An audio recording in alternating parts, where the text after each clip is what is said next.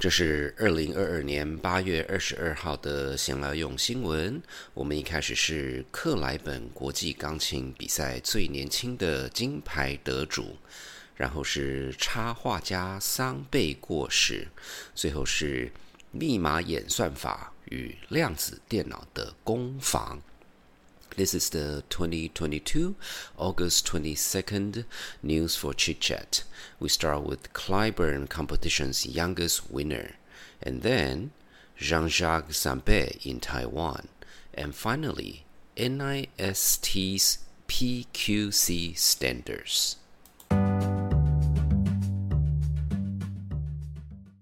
韩国音乐家任晕灿 （Yun Chan Lin） 今年二零二二年赢得第十六届美国范克莱本国际钢琴比赛 （Clyburn Competition） 金牌。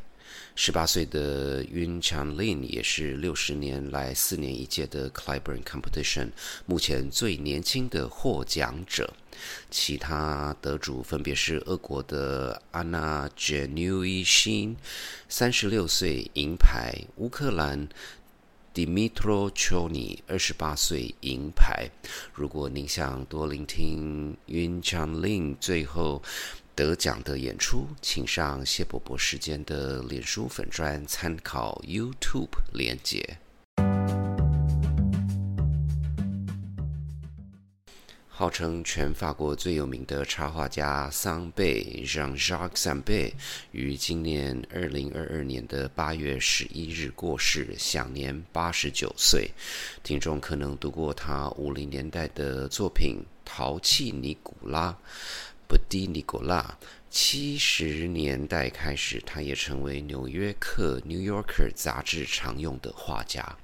大叔上很确定，台湾至少有一幅桑贝一九八七年的原作。美国国家标准局 （NIST） 在二零一六年宣布要选出连量子电脑都无法破解的密码演算法。专家估计，到二零三零年，目前主流的 RSA 密码演算法已会很容易的被量子电脑破解。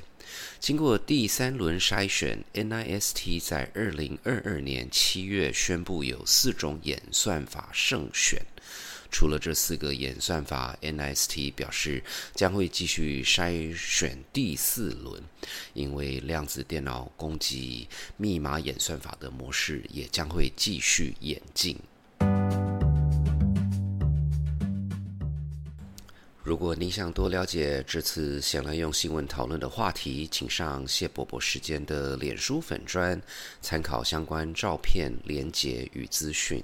先来用新闻的制作团队有 Ariel、Hannah、Lalisa、Oliver 与大叔甲。先来用新闻，如果您喜欢的话，请在您聆听的平台订阅、打五颗星、按赞与留言。